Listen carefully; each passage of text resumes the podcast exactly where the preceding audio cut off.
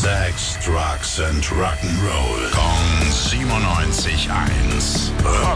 Und was hast du sonst noch so Neues für uns? Beschwerden an Pink Floyd. Oh. Ohne Ende. Beschwerde Ja. klingt nicht gut, ne? Nee, ähm, ist auch allergrößter Quatsch, das ist das Schöne daran. Ah. Sie feiern dieses Jahr 50 Jahre Dark Side of the Moon. Dieses großartige Album feiert großes Jubiläum.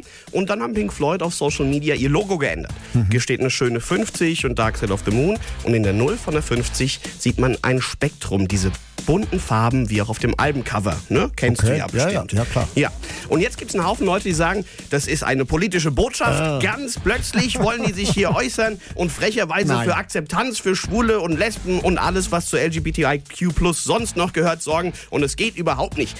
Wenn man Pink Floyd weiß man und das Album kennt, weiß man, dass es natürlich überhaupt nichts damit zu tun hat. Unabhängig davon, aber natürlich Akzeptanz und Toleranz auch immer schon ein großes Thema Ja. von Pink Floyd war. Also völliger Humbug, aber ein richtig schönes Logo. Und wir können uns auch darauf freuen, weil zu den 50 Jahren gibt es nicht nur ein neues Logo auf Social Media von Pink Floyd, sondern auch ein Deluxe Remastered Boxset von diesem unfassbar glorreichen Album. Dankeschön, Tim.